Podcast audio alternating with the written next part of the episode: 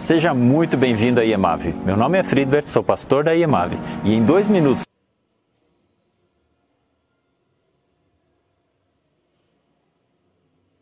Seja muito bem-vindo à IEMAV. Meu nome é Friedbert, sou pastor da IEMAV.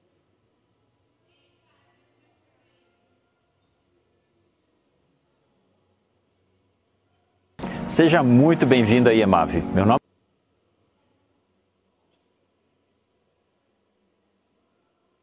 Seja muito bem-vindo à IEMAV. Meu nome é Friedbert, sou pastor da IEMAV e em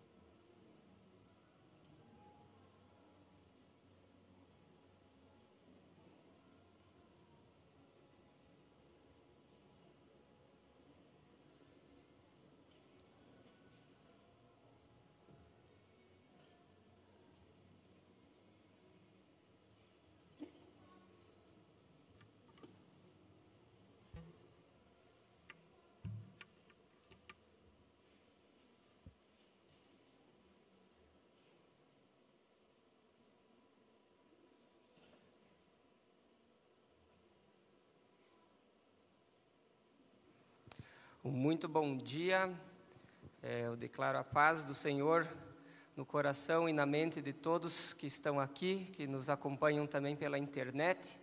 Um muito bom dia para você que abriu a sua casa para receber a mensagem de Deus neste exato momento e também no futuro. Eu sei que muita gente acaba assistindo os cultos no domingo de tarde também, então uma boa tarde para quem começar a assistir à tarde também.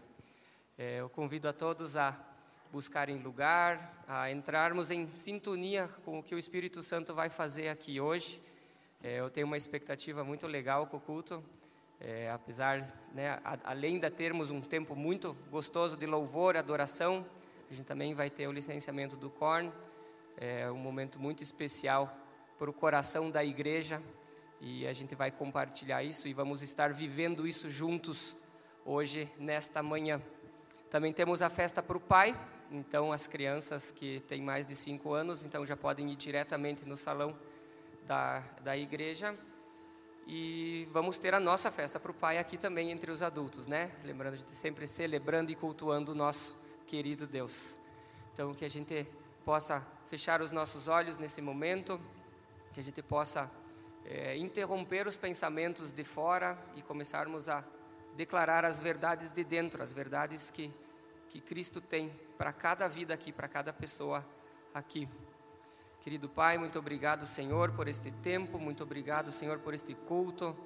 Eu tenho certeza que o Senhor vai operar maravilhas e milagres na vida de todas as pessoas, Pai. Muito obrigado, Jesus, por esse tempo de liberdade em louvor e adoração, de termos, Senhor, este acesso direto a Ti, conquistado, Senhor, pelo, pelo Teu sangue, Senhor, pelo Teu sangue, Jesus. Muito obrigado, Pai, por essa liberdade de adoração que nós temos neste exato momento, Deus. Que o nosso coração cante e exulte e celebre, Senhor, o teu amor para sempre. Amém e amém.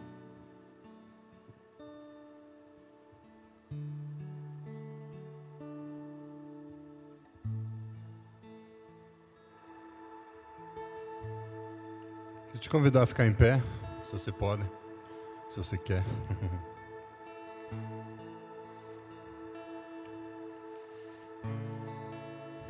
Queria te convidar também a focar-se agora em Jesus. Como o Rodney já falou que a gente nossos pensamentos de fora agora sejam interrompidos, você consiga estar focando totalmente em Jesus, tudo aquilo que ele representa para você, tudo aquilo que ele tem feito para você, comece a adorá-lo, comece a agradecê-lo. Comece a falar para ele o quão maravilhoso ele é, quanto você ama ele.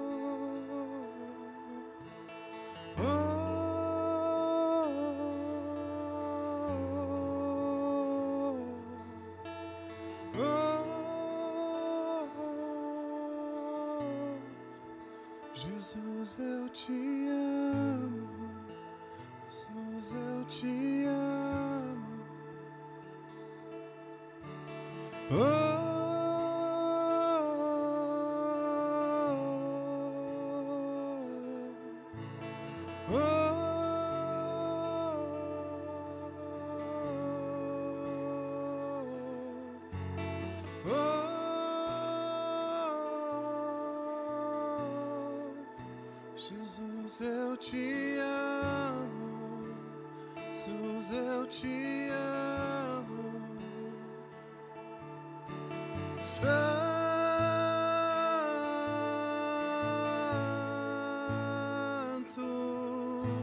Santo,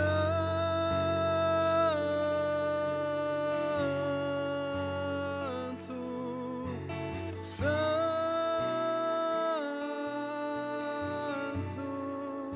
Jesus, eu te amo. Jesus, eu te amo.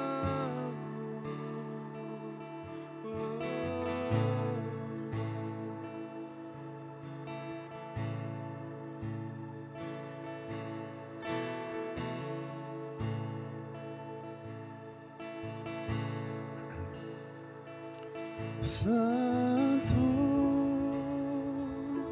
Santo é o Senhor Deus poderoso, Dinho é Jesus,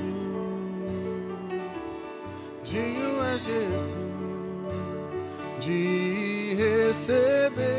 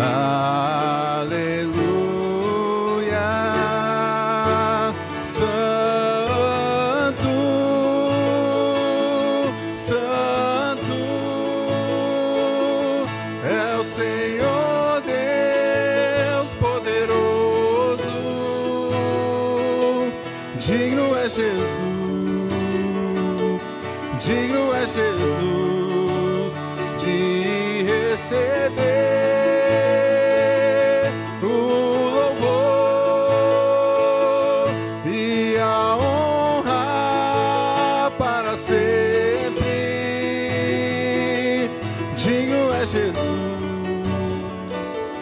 digno é Jesus. Ah.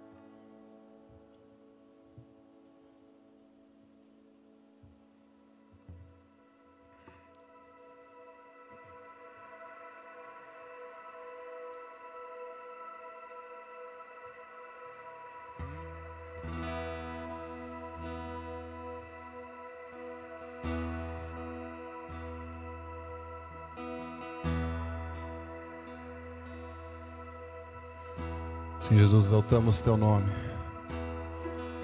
Nome acima de todo nome.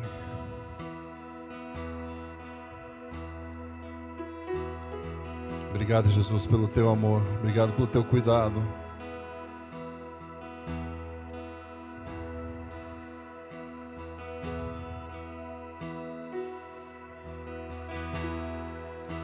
A ti eu vou clamar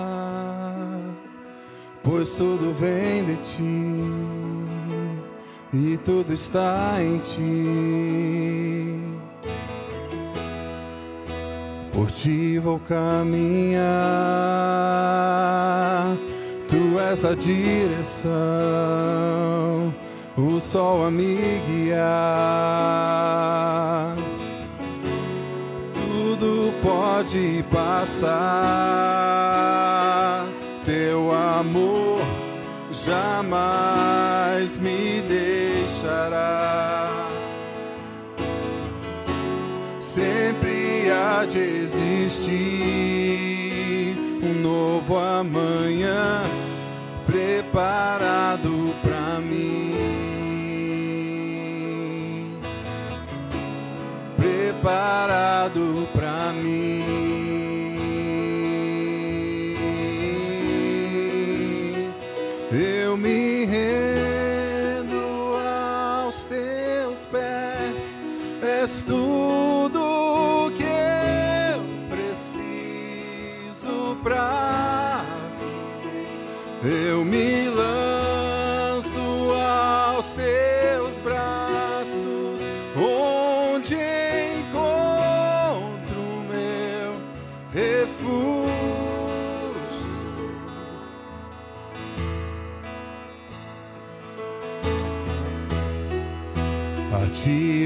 clamar,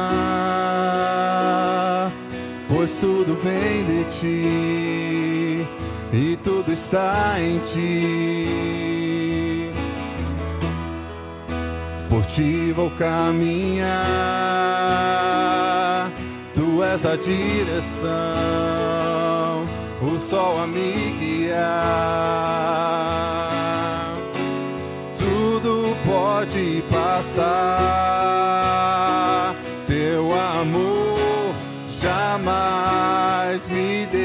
deixará. Sempre há de existir um novo amanhã preparado para mim. Preparado para mim.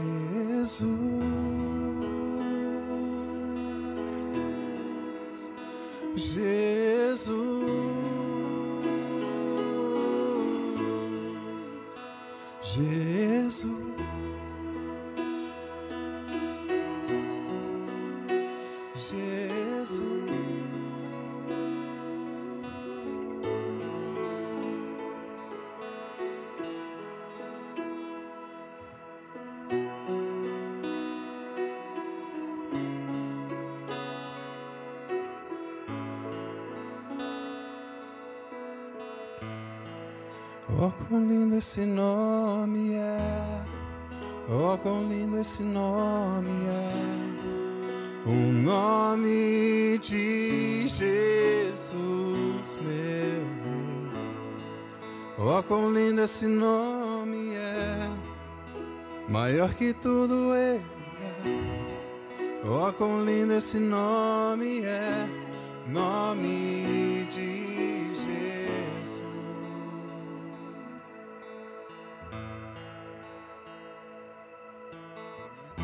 No início eras a palavra, um com Deus o Altíssimo.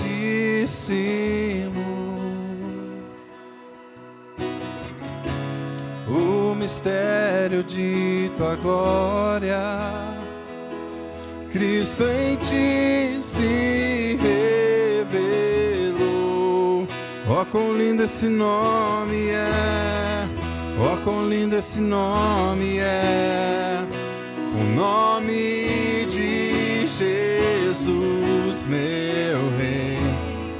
Oh, quão lindo esse nome é, maior que tudo ele é. Oh, quão lindo esse nome é, nome de Jesus.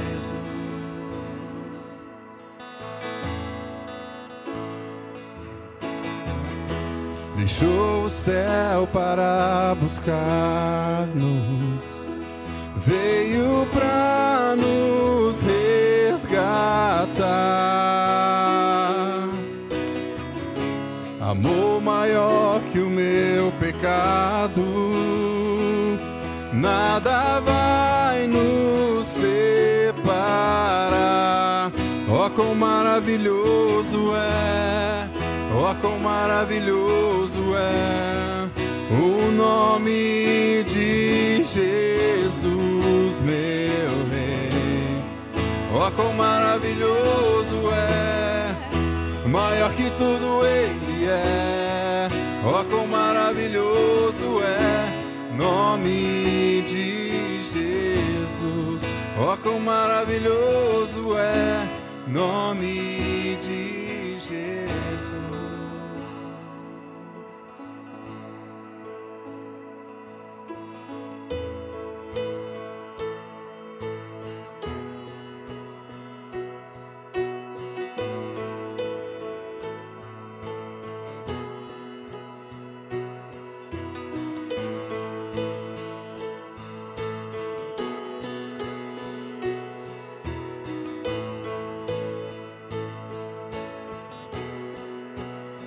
Morte venceste, o véu tu rompeste, a tumba vazia agora está. O céu te adora, proclama tua glória, pois ressuscitaste, vivo está. És invencível inigualável, hoje para sempre reinará. Teu é o reino, tu é a glória, acima de todo nome está. Poderoso esse nome é, poderoso esse nome é.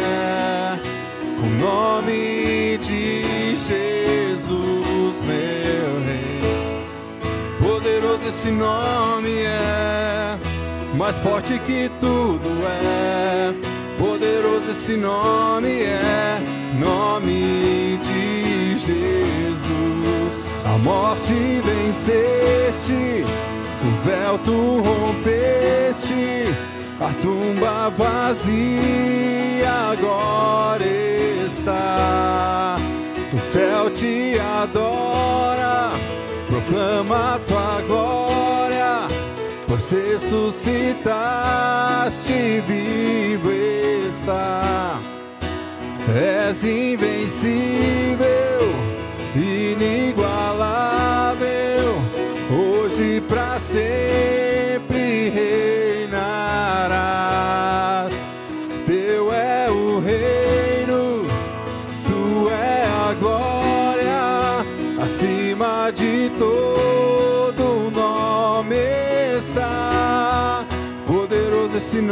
nome é, poderoso esse nome é. O nome de Jesus, meu Rei. Poderoso esse nome é, mais forte que tudo é. Nome de Jesus, poderoso esse nome é. Nome de Jesus, poderoso esse nome é. Nome de Jesus. Quero incentivar agora mais um tempo, apenas estar cantando o nome dele, o nome de Jesus. O nome de Jesus que é poderoso.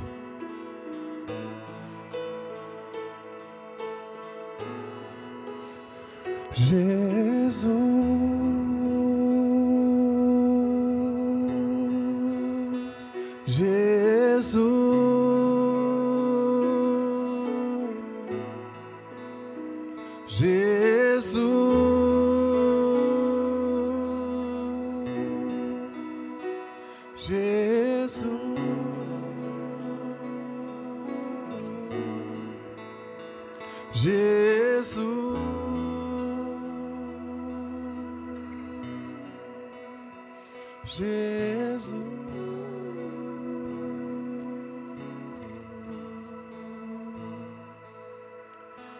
nós honramos o teu nome. Nós declaramos e tu ouviste a tua igreja cantando que teu nome é poderoso.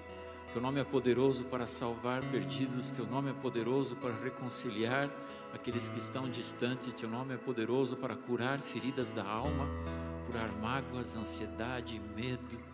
Pai querido, teu nome é poderoso para curar nosso corpo, nossa alma nosso espírito para nos resgatar integralmente, para nos trazer para perto, para nos trazer para a presença de, do Deus Pai. Ó oh, Pai, que privilégio podermos entrar na tua presença ousadamente, como a tua palavra nos ensina, nos estimula, porque teu filho pagou o preço, porque teu filho não ficou morto naquela cruz, porque teu filho foi ressuscitado e hoje reina à tua direita. Deus Pai, nós te exaltamos, nós te glorificamos. Obrigado por ter enviado Jesus. Obrigado porque agora nós somos morada do Espírito Santo que habita em nós, o próprio Deus habitando em nós. Quão poderoso esse nome é, quão poderosa é essa, esse mistério, Pai. Obrigado por isso. Nós te louvamos, nós te engrandecemos, declaramos que esse culto é a Ti, a Ti somente, Deus, que nós queremos engrandecer e exaltar.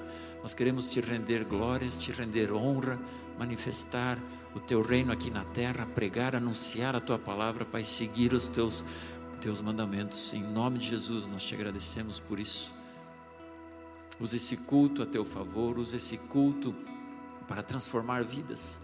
Cada pessoa que vai ouvir as ministrações, as diversas formas que está acompanhando os louvores conosco, Pai, seja tocado seja tocado, seja é, abraçado, Pai. Que aquele que está distante se torne próximo, que aquele que está confuso se torne esclarecido em Ti, Pai. Que aquele que está precisando de uma resposta saia daqui convicto, Pai, de que Tu estás no controle, Pai. Aumenta a nossa fé, Deus, aumenta a nossa fé. Em nome de Jesus. Amém. Amém. Você pode sentar. Sejam todos muito bem-vindos mais uma vez. Que bom que você está conosco. Se você está aqui pela primeira vez, se você é nosso visitante, nós temos um prazer muito grande em recebê-lo. Espero que você se sinta em casa. O culto, como eu orei, o culto é para Deus, é, não é para homens, mas assim, ainda assim, nós queremos que você se sinta muito bem em casa aqui. Tem algum visitante? Alguém está aqui pela primeira vez? Pode levantar sua mão para eu ver. Alguém está aqui pela primeira vez? Temos uma pessoa ali, mas alguém que eu não vi? Me ajudem, por favor. Você vai receber um livro que diz que você não está aqui por acaso. Na saída você procura pela Elaine e ela vai te dar um presente. É um livrinho com uma mensagem muito apropriada. É, crianças, se você ainda existe alguma criança aqui, exceto da creche do papai, desculpa, Corn. É, Está ah, tendo festa para o pai, então as crianças todas já estão lá a partir de cinco anos, e de cinco anos para baixo pode, podem ir para o berçário agora. A IEMAV está no embalo mais ou menos, né? Se você pensa que dois domingos atrás nós tivemos um batismo maravilhoso aqui, né? Dez pessoas é, se comprometendo com Jesus, dez pessoas dizendo eu sigo a Jesus. Nesse mesmo culto, pessoas se decidiram por Jesus, pessoas que estavam aqui assistindo é, a, esse, a esse culto, né, o culto de batismo, entregaram sua vida para Jesus. Isso marca o começo da caminhada cristã. É assim que tudo começa.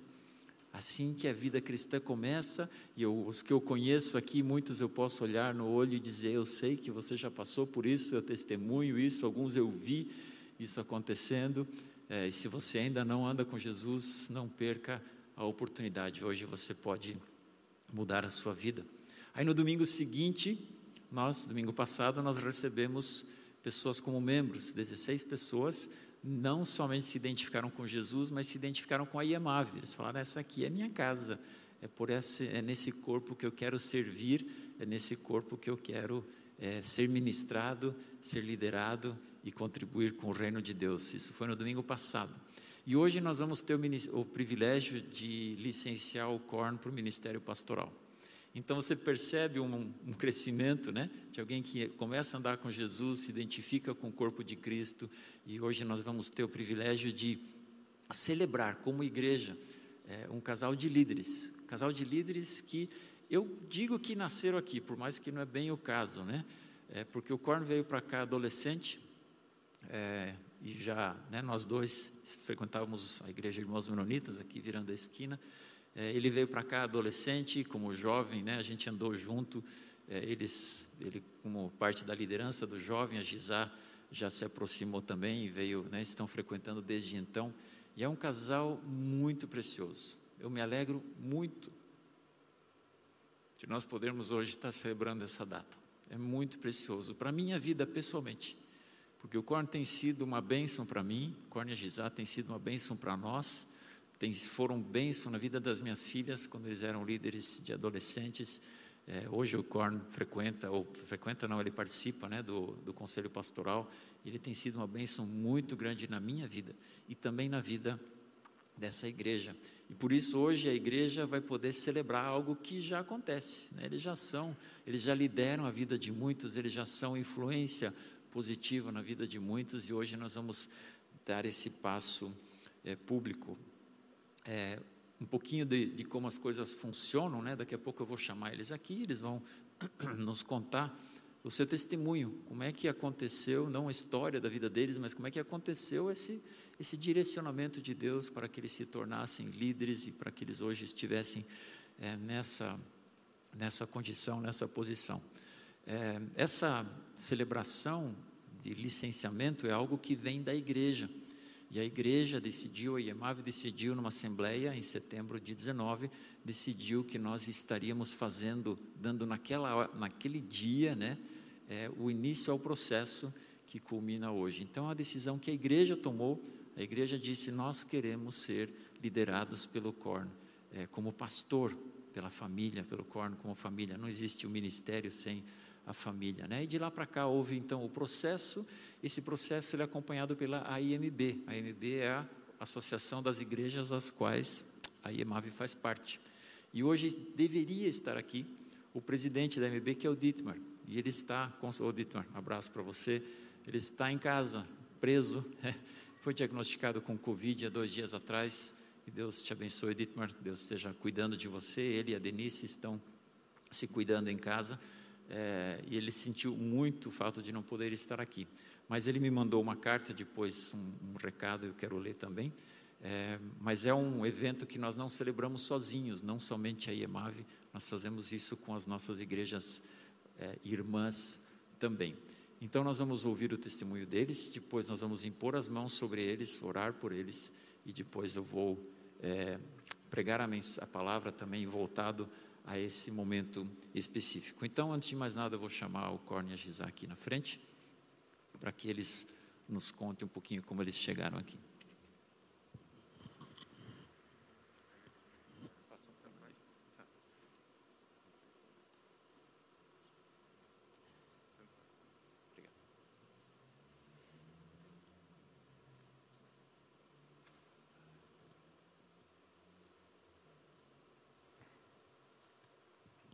Ei, bom dia. Estou muito feliz de estar aqui. Na verdade, a gente, é, eu estava pensando, né, obviamente, por esse por esse momento aqui e fazendo uma retrospectiva, né, de, de como isso aqui aconteceu. E a gente tem, na verdade, tra traçado essa jornada é, de servir a Jesus, assim como a maioria de vocês. E eu estava lembrando ontem do impacto. Vem aqui, Jesus. Eu estava lembrando o impacto da, na verdade, da, da, minha família nesse aspecto todo. Né? A gente é de origem menonita, é, né, de, de, de, sangue, né? E o meu bisavô, ele foi preso pela fé, né? Ele foi preso em é, centro de concentrações na, na Rússia por isso. E chegou anos depois que minha bisavó chegou no Brasil, conseguiu achar família aqui no Brasil. É uma história um pouco diferente de alguns é, que também chegaram aqui, que ele não veio na, na leva oficial. E, e aí depois o meu avô é, deixou um legado muito especial. Né? Eu estava contando esses dias, é, quase 100%, eu acho, dos, dos netos e filhos são cristãos e servem a Jesus. E aí meu pai foi ordenado aos 70 anos, acho, né, pai? O pai está aí. e é, alguns pontos me marcaram, me lembro assim de marcarem assim, né? Tanto de ouvir as histórias do meu bisavô e avô, e eu estava falando para eles uma história de que um dia eu cheguei em casa, tinha a idade do Johan, acho, e meus pais estavam lavando o pé de um, de um mendigo em casa. Minha mãe tirando os bichos de pé e amando aquela criança, né? Aquele aquele menino. E é, e assim, acho que Deus ele colocou pessoas muito especiais ao meu redor desde a minha infância, né? E, e para mim parece que esse é o único caminho, servir a Jesus. Não tem um outro destino, não tem outra coisa melhor para viver. Né? Se meu bisavô quase morreu por isso, né? E aquilo está meio que no DNA. E então acho que disso surgiu. É claro que a gente tem as nossas as nossas descobertas na adolescência e tudo aquilo, mas depois a gente veio, eu eu percebi que esse era o caminho e as coisas na nossa vida foram muito acontecendo de forma muito orgânica, né? Muito assim natural, sem forçar. Eu lembro que a gente chegou aqui, eu falei, onde é que eu vou para a igreja? Eu vou no lugar onde estão meus amigos. Eu vim para essa igreja aqui. Meus pais falaram, não, vai lá onde estão eles. E a gente chegou aqui, o Ministério de Jovens tinha meio que acabado e a gente falou assim, vamos fazer um pequeno grupo só nós. Então na época éramos cinco jovens que amávamos Jesus e queríamos mais dele, basicamente isso. E nós começamos na época um ministério chamado CADES, e aquilo foi despertando, então, puxa, agora que eu tô, né, o ministério foi crescendo, eu estou sendo líder de um ministério, eu vou ter que aprender a ser líder. Aí começamos a ler livros, eu fui fazer a ETM na época, que hoje agora é FATEM, é, para me, me aperfeiçoar para isso. Falei que se é isso que eu vou fazer, né? E, obviamente, em paralelo, a vida foi rodando, né? A Gisá chegou junto em 2000, a gente começou a morar, né? E ela já veio servir aqui junto na igreja, junto com a gente também, os adolescentes, os jovens. E eu vou é, né, correr aqui, mas foi muito interessante como Deus costura as coisas, porque o Dietmar, né, que estaria aqui hoje, foi meu discipulador. Então, um pouquinho antes, nessa época, aqui, com uns 18 anos, depois veio o Luciano que nos, e a Yuli, né, que nos discipularam, momentos muito especiais no quintal da casa deles, lá no Boqueirão, e lendo livros juntos. Depois o Frippert com a liderança do Cardes também. E Deus foi colocando pessoas muito especiais para nos mostrar e nos, né, nos ajudar a conduzir a vida de forma é, correta. E então essa liderança ela aconteceu sempre muito de uma forma orgânica, assim. E, e uma das coisas que é, talvez seja a marca que mais é, tem assim na minha vida é de que eu não eu não me contento em estar estagnado, né? Então quando eu olho que minha fé ela está meio devagar, ou alguma coisa não está não tá evoluindo, né? Eu lembro que a primeira atitude minha na época foi fazer um mestrado na minha área profissional. Eu falei, vou fazer gerar um choque aqui na minha vida para tentar evoluir aqui. E eu percebi que eu era a mesma pessoa aqui ou em qualquer outro lugar, né? E, e aí Deus nos deu a oportunidade de ir para Betel, lá nos Estados Unidos, onde a nossa vida também deu um, um outro avanço. E cada passo que nós demos, né, é, em direção a, ao avanço das nossas vidas, Deus ele veio e como se como se fosse ele veio junto, né? E a Gisá, a gente passou também um momento muito marcante que foi a, a cura, né, dela quando a gente perdeu o nosso primeiro filho. E aquilo despertou a Gisá de uma forma extraordinária também. E então Deus foi nos conduzindo para esse momento onde de repente né, veio essa ideia, ah, vocês querem né, a, ser licenciados pastores ou querem ser pastores? E eu falei assim, é, para nós assim não é o não era o foco, não era o objetivo, mas a gente entende que naturalmente isso ia acabou acontecendo, né? Para o meu pai acabou 70 anos, eu falei assim, pai, você já é pastor desde que eu te conheço, né? que que é, qual foi, vai ser a grande mudança, né? E, e eu acho que para nós eu entendo que é importante, na verdade hoje eu consigo entender o, o valor disso e o nosso o nosso coração meu da é, é servir a Jesus com a nossa com a nossa sinceridade de coração, né? Com o nosso desejo de viver por Ele, né? A gente não tem, acho que hoje uma outra motivação maior. Deus tem é, mostrado que esse é o caminho para a gente e para nós é um privilégio estar aqui é, e servir essa igreja. E, inclusive, essa é uma das minhas orações para essa próxima jornada nossa, é de como servir o corpo melhor, como não simplesmente servir pessoas especificamente ou no nosso ministério, mas como servir o corpo. E eu acho que essa jornada que Deus está nos, nos levando agora no próximo passo, a gente não sabe como isso vai acontecer, mas é o que eu sinto no meu coração, de como isso vai se tornar, é, como isso vai se refletir né, na igreja local. Você quer falar alguma coisa? Bom dia a todos. É, nós, como família, nos sentimos muito honrados com essa né, com esse presente, e a gente sabe que isso também tem algo espiritual muito forte, né? Então, nós cremos que um novo tempo começa nas nossas vidas a partir desse dia, desse momento. É, e eu brinco que o Espírito Santo, Deus foi nos cativando. É, a gente já tinha o coração voltado, mas a cada, a cada dia que a gente vivia experiências com Ele, Ele foi nos convencendo, Ele foi, ele foi nos cativando, Ele foi. É, Jesus foi mostrando que Ele realmente é o único caminho. E, e, com muita alegria a gente passou a provar isso e, e, transbordar isso na vida das pessoas. E chegou um ponto que eu tinha saído do jornalismo, ele tinha saído da engenharia ambiental, cada um estava na melhor empresa da sua área. A gente saiu, começou a viver essas aventuras com Deus. Chegou um ponto que a gente se olhou e falou: não tem mais volta. Não tem mais volta e não tem nada melhor do que isso. Então hoje para nós é uma celebração. A gente queria agradecer todos os presentes, né, por estarem aqui celebrando com a gente é, essa nova fase.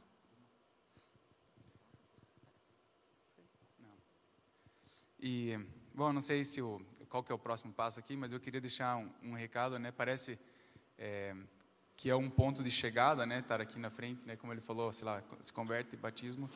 E, e para mim, na verdade, sempre foi uma, um pensamento, assim, talvez agora falando para cada um de vocês, né? É, eu acho que o ponto de chegada é você poder é, transbordar aquilo que Deus está fazendo na tua vida, né? Você não precisa do título, você não precisa da, do lugar aqui na frente, mas é transbordar. E eu creio que o que a gente está vendo hoje é, é o fruto daquilo que a gente tem dado ênfase, mas Deus tem levantado uma geração onde cada um de vocês já tem, né, esse chamado de transbordar é, pelo mundo. E eu queria que vocês não olhassem para a gente aqui como sendo assim, ah, esse é o lugar de chegada, não. Esse é o lugar de chegada para a gente, mas o teu lugar de chegada pode ser em qualquer lugar. E Deus tem chamado você para manifestar o reino em todas as áreas da sociedade.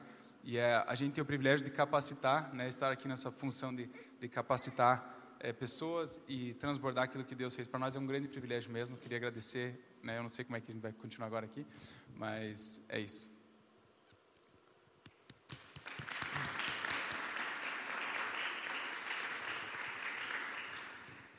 Muito legal. Quando você estava falando do teu pai, né, o Hugo foi meu líder de adolescentes, né?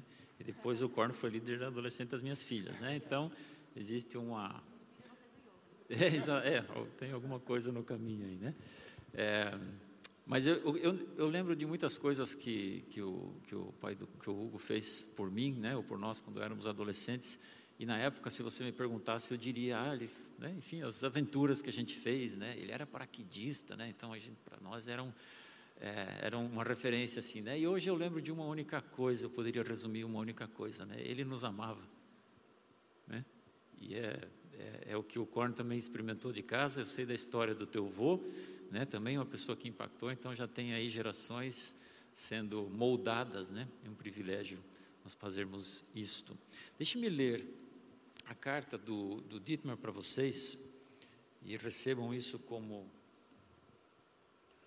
como um presente, né? O Dietmar, como você falou, ele tem um, um apreço muito grande por você, já, né? Você já se conhece há muito tempo e ele tem agora abriu, ele tem um carinho muito especial por vocês e está né, tá junto conosco nessa nessa jornada. E, e o que o, o Dietmar escreve aqui, eu já obviamente eu já antecipei, já li. É, vale para cada um de nós. E o Corno acabou de antecipar meu apelo de daqui a 40 minutos, né? É, isso aqui não é uma formatura, né? Ele não está agora terminando, eles não estão terminando, eles não alcançaram o objetivo, né? Isso aqui é um incentivo para cada um de nós, é, de nós também fazermos a nossa parte. E assim como na Bíblia, todas as orientações que a gente encontra, e a gente estudou muito, né? As, os escritos que a Bíblia tem sobre liderança, sobre pastor, sobre ministério e tal, cada um deles vale para cada um de nós para cada um dos filhos de Deus. E assim eu creio que essa carta também. Queridos Gisá e Conrad, gostaríamos de ter estado com vocês e com a amada igreja nesse dia tão especial em suas vidas. Infelizmente, não podemos estar presentes por questões de saúde, mas nosso espírito e nossas orações estão com vocês. Também queremos estar online. Durante os encontros que tivemos, pudemos nos conhecer melhor, ver como Deus tem trabalhado em suas vidas e reconhecer a graça que Ele colocou sobre vocês. O ministério pastoral é um privilégio, mas também um desafio constante. Por isso, se você me permitir, quando está aqui, alguns conselhos de um pastor que continua aprendendo. Número um, mantenha uma relação vigorosa com Deus em tempos bons como em tempos difíceis. Lembre também que o tempo devocional com a esposa não é uma opção, é uma necessidade. Dois, as demandas do ministério são muitas, mas faça o possível para manter os laços estreitos com a família. A família faz uma diferença muito maior no ministério do que pensamos. Terceiro, ame as pessoas, pois o amor transforma. Lembre que a igreja, apesar de todas as decepções que sofremos, é preciosa, pois Cristo a amou a ponto de derramar o seu sangue por ela. Quatro, pregue a palavra.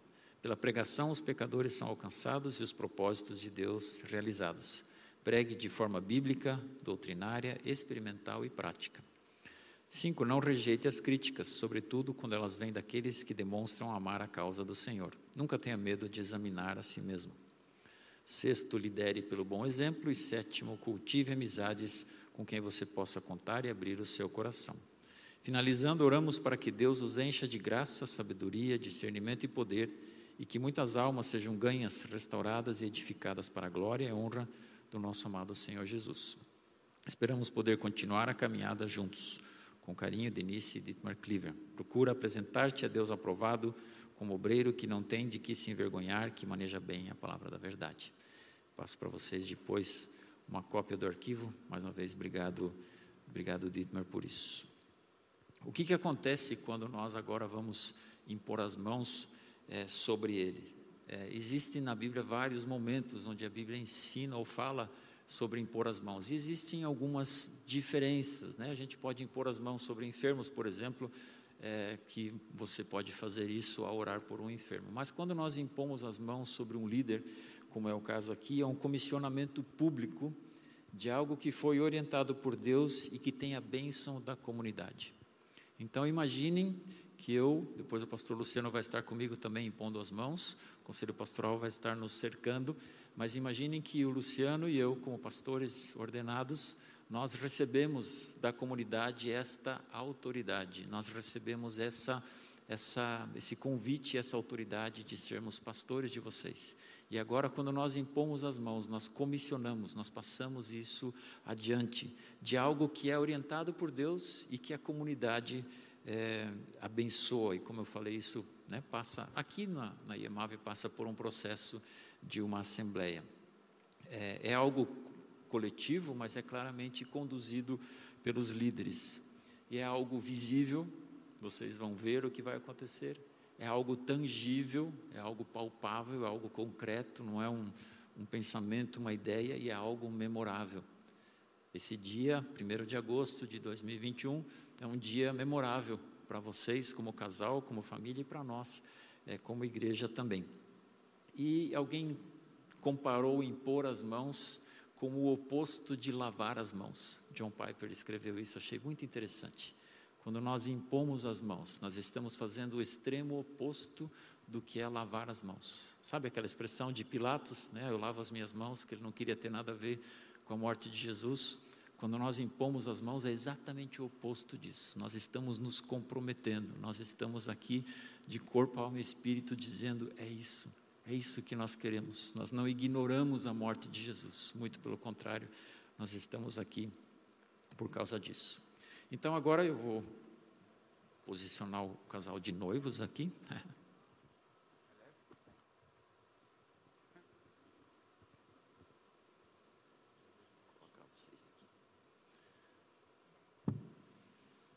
chamar o Luciano, que vem aqui à frente, por favor, o conselho pastoral também. Mônica, Juliana, você pode vir também?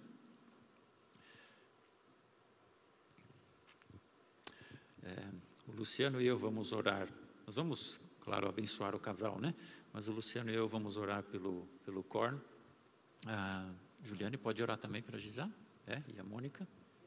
Claro, claro. As crianças também, desculpe. Fazendo contagem aqui. Você está todo mundo aí.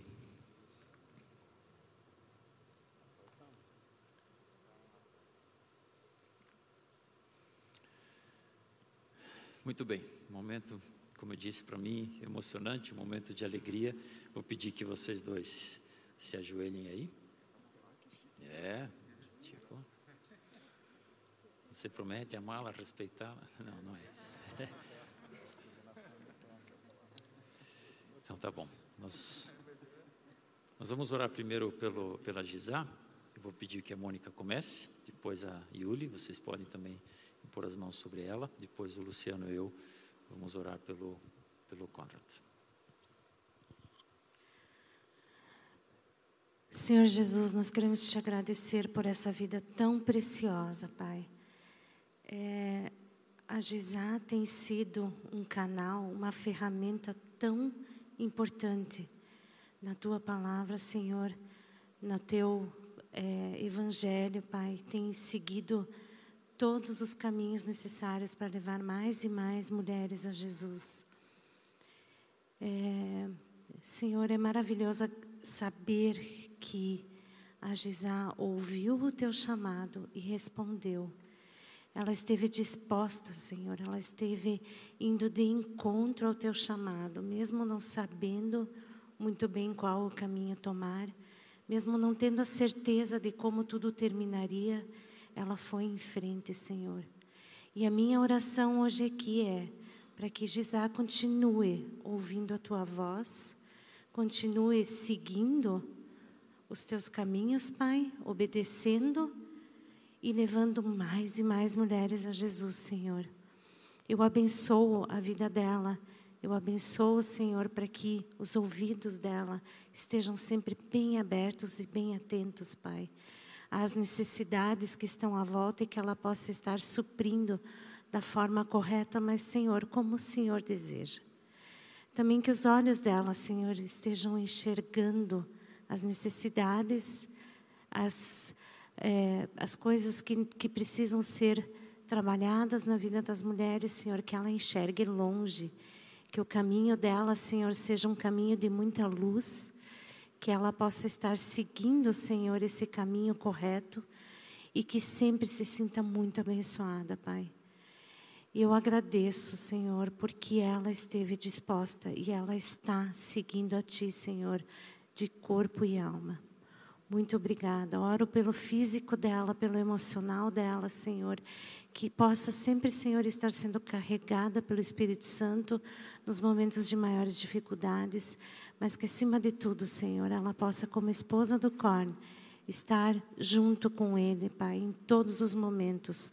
Que juntos eles possam tomar as decisões, que juntos eles possam, Senhor, é, enfrentar qualquer situação que venha na vida deles, Pai. Mais ainda eu quero, Senhor, dizer que esta igreja estará sempre orando pelos dois, Pai. Obrigada por esse casal tão precioso, Senhor. Abençoamos eles em nome de Jesus. Amém. Pai, eu quero te louvar, te agradecer de todo o coração pela vida da Gisá, por tudo que o Senhor sonhou com ela, tudo que o Senhor planejou para ela. Obrigado, Senhor, que desde o momento em que ela foi concebida, o Senhor a amou, uhum. o Senhor entregou Jesus para que ela pudesse ter esse acesso livre, Pai. Quero abençoá-la para experimentar diariamente a paz que excede todo o entendimento humano. Pai. Peço que o Senhor a cubra com teu manto de amor, com sangue precioso de Jesus, uhum. que seja é, o Espírito Santo que conduz cada passo Pai, que quando forem passos em lugares secos e áridos, Pai, que cada pegada é, possa brotar com flores, Pai. Que cada passo que ela der, Senhor, seja em, em qualquer situação, possa florescer, Senhor Jesus, possa dar, brotar vida daquilo que ela deixou é, para trás, Senhor Jesus e que os olhos dela estejam sempre fixos em Ti. Sempre olhando para Ti, Jesus, como já foi falado aqui em tempos bons e em tempos desafiadores, que o relacionamento com o Senhor seja íntimo, seja constante, Pai. E eu abençoo ela para que as palavras continuem sendo regadas com sabedoria, com amor, com amor que é, tudo suporta, tudo crê e tudo espera, Pai. Que o coração dela seja cheio da tua esperança, Jesus. Que, é, que tu és a nossa esperança, Pai. Muito obrigado, Senhor. Abençoa Gisá com leveza, com alegria, Pai, e com muita ousadia, Pai, em nome de Jesus. Amém.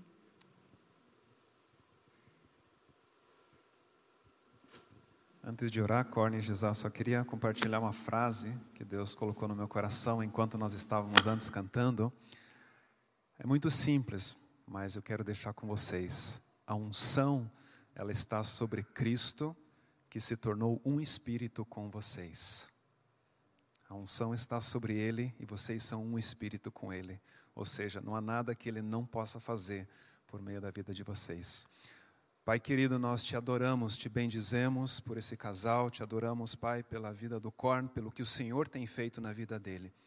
E nós oramos, Pai, para que a tua unção ela se manifeste, Pai, sobre a vida dele, no seu espírito, na sua alma, no seu corpo, Pai. Essa unção do alto, essa unção que vem do Senhor, essa unção que está sobre Cristo, que habita, que se tornou um só espírito com o Corn. Pai, nós oramos, Deus, para que o Senhor manifeste o poder, o amor e a moderação. Nós oramos, Pai, para que o Senhor manifeste a tua glória, Pai, quando ele pensar, quando ele falar, quando ele ouvir, quando ele se relacionar, quando ele tocar. Pai, que o Senhor manifeste poderosamente a tua presença, que os dons, Pai, os dons do teu Espírito fluam abundantemente e naturalmente, Pai, eh, por meio da vida dele. Pai, dê a ele sabedoria, dê a ele graça Dê a Ele, Pai, a tua visão, o teu direcionamento, Pai, a cada momento, a cada fase, a cada instante, Pai, da vida dele. Que ele experimente, Pai, essa graça do Senhor, esse direcionamento dia após dia. Pai, nós oramos, Pai, para que o Senhor dê a ele o discernimento dos tempos, que ele saiba discernir os tempos na vida dele, no ministério, no casamento, na vida dos filhos, que o Senhor conceda, Pai, essa graça, Pai, de governar bem a sua própria casa, Pai. Nós o abençoamos, Deus, para que ele seja um excelente eh, governante, Pai, de tudo aquilo que o Senhor tem colocado nas, nas mãos dele, na vida dele, Pai. Obrigado, Deus, pelo teu plano. Obrigado pelo teu propósito, Pai. Obrigado pelas portas que se abrirão, Pai, por onde ele vai trilhar juntamente com, com a Gizá, com os filhos. Pai, nós te louvamos, Deus, porque o Senhor tem levantado ele como servo, como teu filho. Pai, nós oramos para que ele desfrute de uma profunda e poderosa amizade com o Senhor, Pai.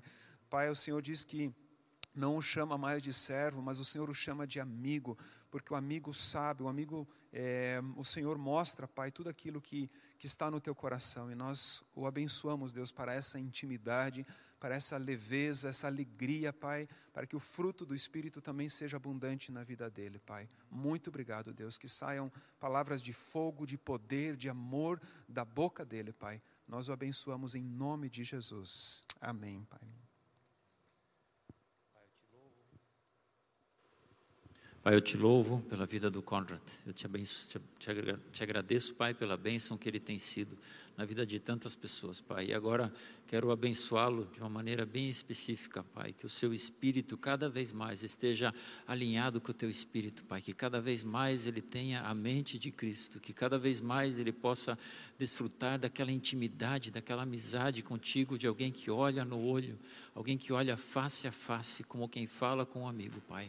Quero abençoar o Corn, Pai, com intimidade contigo tamanha que não haja nem, nunca uma confusão de vozes, Pai, que sempre que a tua voz se manifestar, ele possa discernir com clareza: ah, essa é a voz do meu pastor. Que ele possa ser aquele teu filho dócil, amável, é, sujeito, Pai, às tuas instruções, Pai. Eu peço que tu estejas guardando ele, Pai, no centro da tua vontade, que ele possa continuar manifestando, Pai, tudo, todos os frutos que nós já vemos nele agora multiplicados, que cada vez mais pessoas possam ser também impactadas pela vida do Conrad e da Gisela. Eu abençoo eles a partir da da tua paternidade, Pai. Tu és o pai deles, a Gisá é tua filha e Deus e o Corno é teu filho. Eu abençoo eles como casal, que eles possam continuar crescendo em intimidade entre eles e com isso também contigo. Abençoa eles como pais, que cada um dos seus filhos, Pai, possa também desfrutar dessa desse amor que vem crescendo de geração em geração, Pai. Já nos alegramos em imaginar onde Tu vais estar colocando no futuro, Pai. O Johan, a Luísa, a Lisa, a Connie, Pai, obrigado pela vida delas, das crianças, Pai. Nós abençoamos cada lugar onde a planta do pé deles pisar que onde eles estiverem caminhando, ali o teu nome seja glorificado, onde eles estiverem caminhando, ali o teu reino seja vai sendo expandido, Pai, que onde eles estiverem pisando, mesmo sendo só eles e Deus, eles, eles sejam maioria, onde eles estiverem mesmo às vezes sozinhos ou se sentindo isolados, Pai, ainda assim a tua presença seja aquela a única necessidade que eles têm para andarem é, alinhados contigo, Pai. Nós os abençoamos como pastores, Pai. Eu abençoo o Corno, pastor Conrad Janssen, em nome de Jesus. Amém. Amém. Amém.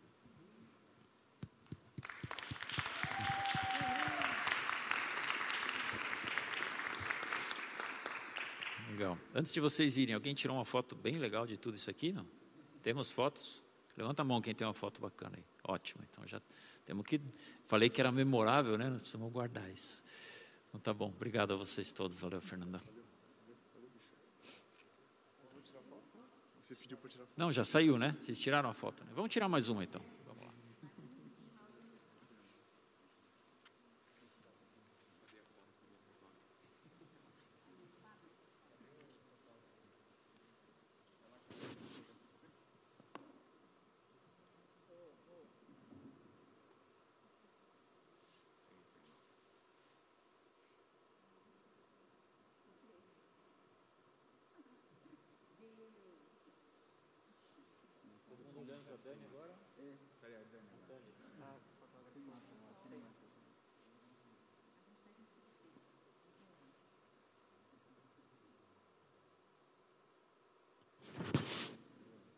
Ótimo, obrigado a todos.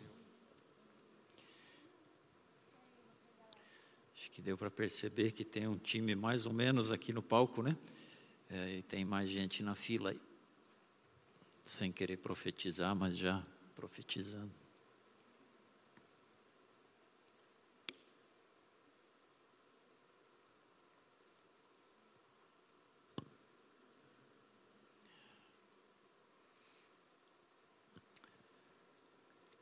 Vou direto para a palavra de Deus que vai nos inspirar para hoje. É, a palavra de Deus ela tem uma mistura de histórias e de orientações. É, e hoje eu quero buscar uma história, uma história é, que me inspirou nesses últimos, nessas últimas semanas, já pensando nesse momento. Eu quero ler com vocês alguns trechos dessa história e nós vamos extrair dali alguns princípios. E se você quiser acompanhar Atos 13, é, os três primeiros versículos Atos 13, versículo 1. Na igreja de Antioquia havia profetas e mestres: Barnabé, Simão, chamado, chamado Níger, Lúcio de Cirene, Manaém, que fora criado com Herodes, o tetrarca, e Saulo. Enquanto adoravam o Senhor e jejuavam, disse o Espírito Santo: Separe-me Barnabé e Saulo para a obra que os tenho chamado. Versículo 3. Assim, depois de jejuar e orar, impuseram-lhe as mãos e o enviaram. Jesus Cristo tinha morrido recentemente, ele não tinha ficado preso numa tumba, ele foi ressuscitado pelo poder de Deus. Ele andou pelos, pela terra por mais alguns dias com seus discípulos e subiu aos céus, para que o, o Espírito Santo pudesse descer. O Espírito Santo é derramado e a igreja estava pulsante, a igreja estava com fogo, a igreja estava multiplicando-se de uma forma única na história uma igreja impactante, uma igreja contagiante, que por mais que eu leia o livro de Atos e eu não, não tenho uma ideia de quantas vezes eu já li, todas as vezes eu me encanto como uma igreja pode desfrutar de tamanha intimidade, de tamanha obediência, de tamanha simplicidade em simplesmente ser igreja. E a igreja começou com um ótimo problema: muita gente. Esse é o melhor problema que qualquer líder de igreja pode ter. Muita gente. E a igreja começou a crescer, e a igreja foi crescendo em lugares é, onde os, os, discípulos de Jesus estavam chegando e falando: Eu vi Jesus, eu vi os milagres, eu vi ele morto, eu vi ele ressuscitado, agora sou cheio do Espírito Santo, você quer também? E aquilo foi contagiando pessoas, mas de repente, aqueles onze discípulos não eram mais suficientes aquelas 11 pessoas que haviam testemunhado cada passo da vida do ministério de Jesus, não eram mais suficientes para alcançar onde é, o evangelho havia chego. E o evangelho foi, chegou até Antioquia e precisavam de alguém por lá. Eles ouviram, eles foram lá ver Antioquia, a igreja estava de novo, é, mais uma vez a igreja pegando fogo, fervendo, crescendo, mas tinha um outro problema. Não tinha líderes. A igreja de Antioquia tinha crescido ou nascido não por influência de um dos discípulos diretamente de Jesus, ela simplesmente apareceu e cresceu e estavam faltando líderes. Um bom problema para quem tem muita gente. E aí entra esse, esse, essa história que eu contei para vocês. Essa história, nós vamos ver alguns pedaços da história de Atos, né, do livro de Atos, só para contar a narrativa toda. E Atos ele tem um objetivo. O livro de Atos, quando você ler, pense que esse livro tem um objetivo que, que é descrever a expansão geográfica do evangelho e multicultural. Então, quando a, a, Bíblia fala a igreja chegou a Antioquia, ela estava crescendo geograficamente. E ela chegou a pessoas que não eram de origem judaica. Os primeiros que receberam a mensagem foram os judeus. Ele documenta essa maneira é colocada em prática. As últimas palavras de Jesus, Atos 1:8, mas receberão poder quando o Espírito Santo descer sobre vocês. E serão minhas testemunhas em Jerusalém, na Judéia, na Samaria e até os confins da terra. Atos cumpre esta profecia de Jesus, ele cumpre esta ordem de Jesus, essa orientação de Jesus. Atos conta essa história.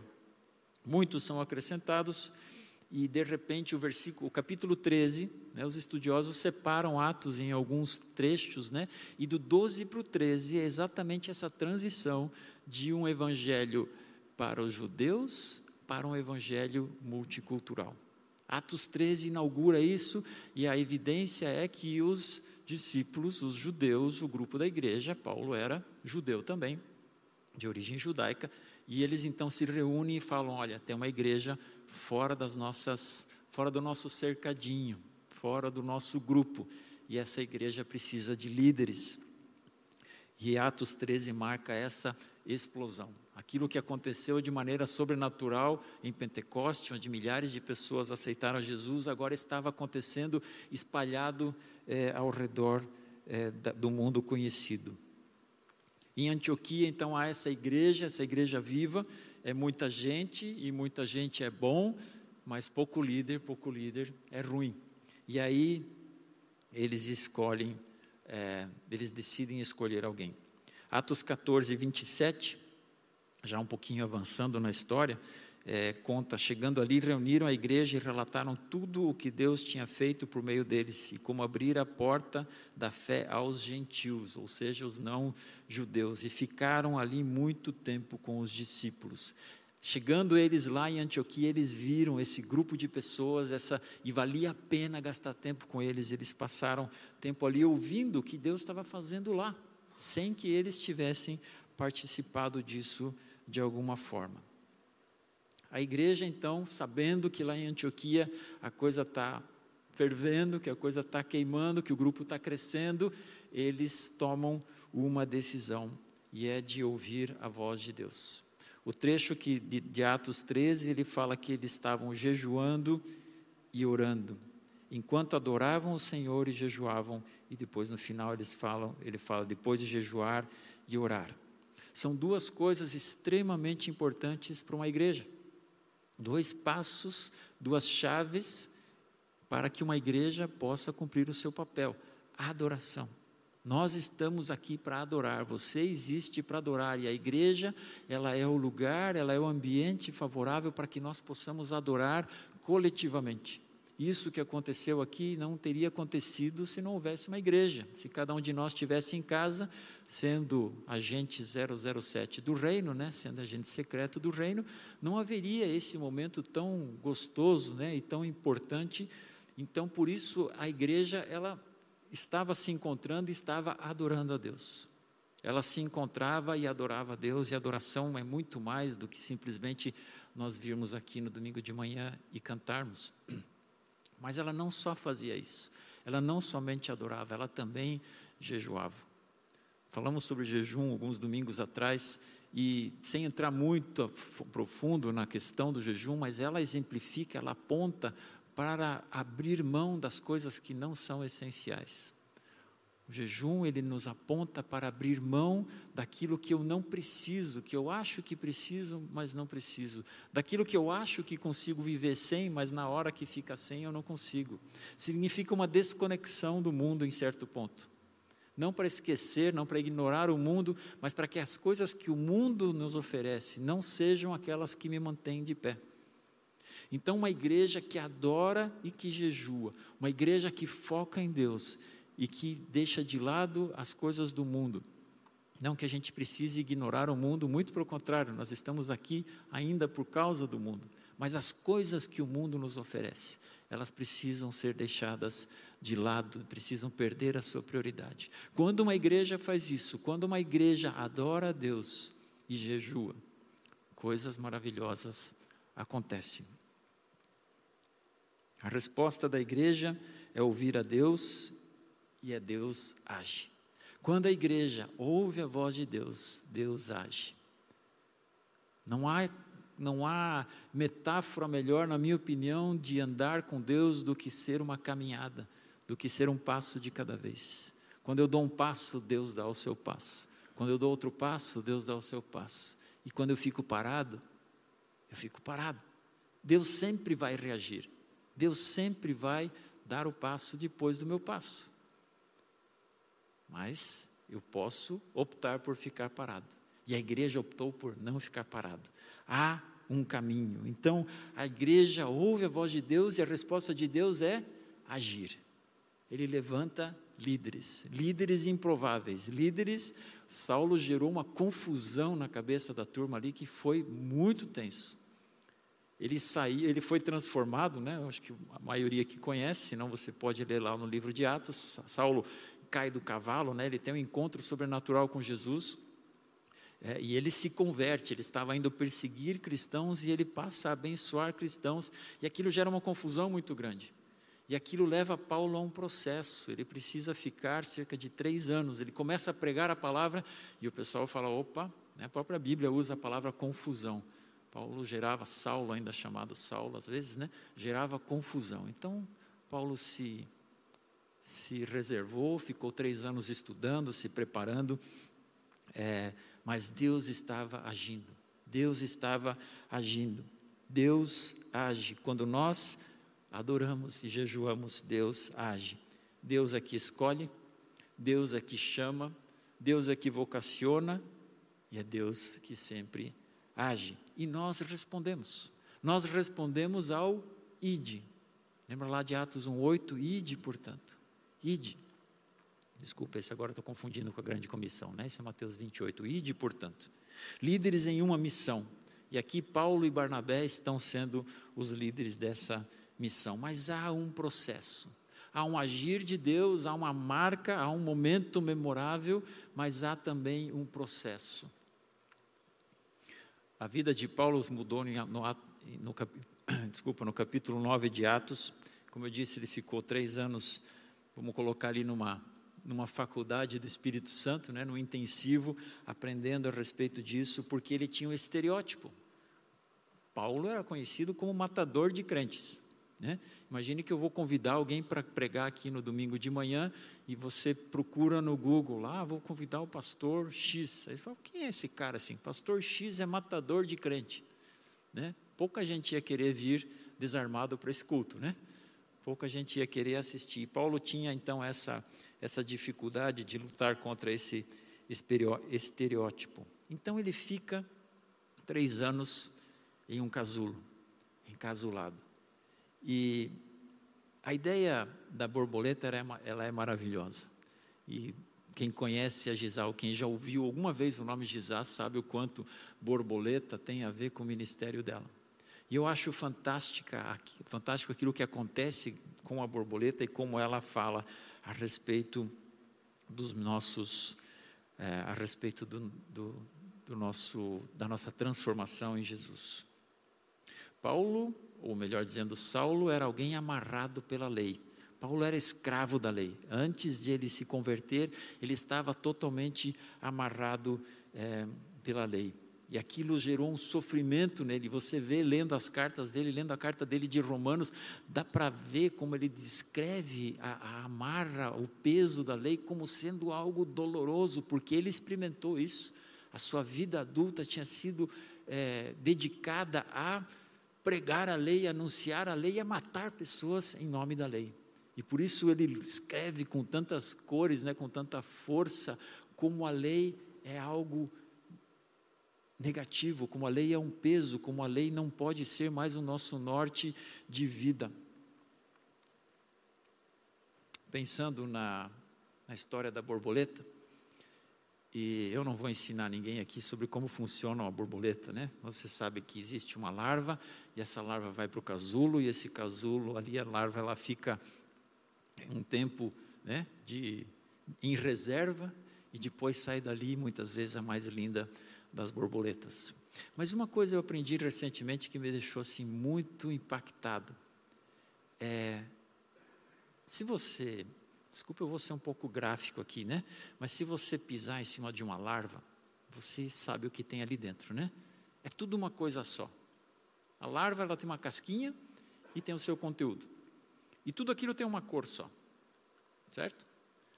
Como que a borboleta consegue extrair cores, ou melhor, não é a própria borboleta, mas onde, de onde surgem as cores da borboleta na hora dela se transformar? Se tudo que ela tinha lá dentro era de uma cor só. E na verdade quase tudo tinha uma cor só.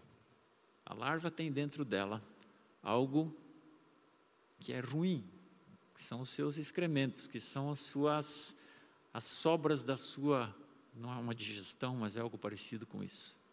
E aquele pouquinho que fica guardado, aquele pouquinho depois reagindo com todo o processo, na hora que sai a borboleta, é aquilo que traz as cores para a borboleta.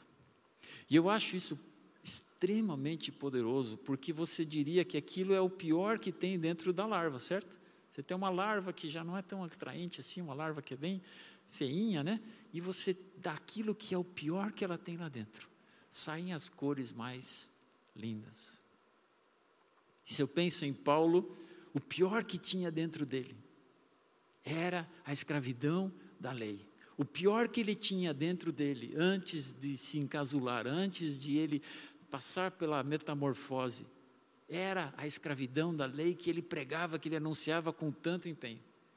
E depois aquilo torna-se né, as cores mais lindas das cartas e do ministério de Paulo. Quantas vezes o pior que acontece conosco, o pior que nós temos dentro de nós, nos torna depois, se torna depois em nós o nosso maior ministério. Se você perguntar para o Corn, pelo que ele tem, né, qual é a, a paixão que ele tem, é exatamente essa questão da liberdade, essa questão da nova identidade, porque é algo que incomodava muito ele. É algo que dentro dele ficava, não pode ser assim, está errado, tem que ser diferente. Né? E isso hoje se torna algo que é uma das marcas do ministério dele. A história da Gizá não é diferente. A história da Gizá, e nós. É, é uma pena que a gente só possa ter esse testemunho assim tão curto. Imagino que muitos conheçam mais longamente né, a história deles, mas eles nos contaram essa história mais uma vez agora, né, algumas, foi, acho que foi duas semanas atrás, né, é, e eles já mencionaram aqui, né, do sofrimento de terem perdido um filho, e, e, aquele processo, ele trouxe à tona uma série de outras coisas, a dor de perder um filho é algo é, imensurável, e ainda junto com isso houveram outras situações na vida espiritual e na vida até no corpo físico, né, que foram saindo, que foram vindo à tona, que foram sendo tratadas, que foram sendo transformadas e que hoje são. É, a própria Gisá diz aquilo foi um, um, impulso, aquilo não é o ministério dela, não, não me entendo mal, mas aquilo foi um impulso, aquele sofrimento, aquela tragédia, aquele, aquela dor tão profunda, foi um impulso para o ministério que hoje está pulsante, que hoje está influenciando tantas pessoas. Então, meu querido, você e eu passamos por situações na nossa vida, Seja porque eu errei, seja porque erraram comigo, seja porque a vida foi difícil. E eu posso ficar parado, eu tenho a opção de ficar parado. Mas eu também tenho a opção de permitir que o pior de mim se torne o mais colorido, aquilo que mais chama a atenção das pessoas, que, me, que mais atrai as pessoas ao Evangelho. Porque eu passei por isso. Existem sofrimentos, e quando eu estou no, no, gabinete conversando com pessoas que vêm lidar com algumas das suas dores, e algumas eu consigo me relacionar imediatamente, porque eu passei por isso, eu sei o que é isso. É uma conexão tão mais rápida, tão mais, é tão mais atraente conversar com alguém que sabe daquilo que eu estou passando.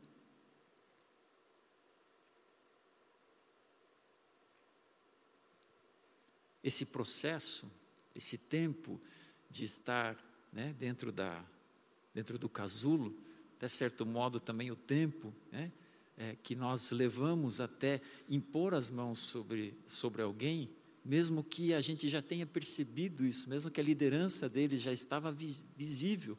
Em muitos lugares, eu tenho certeza, eu já vi, mas em muitos lugares o Corn deve ter ouvido ser chamado de pastor, né?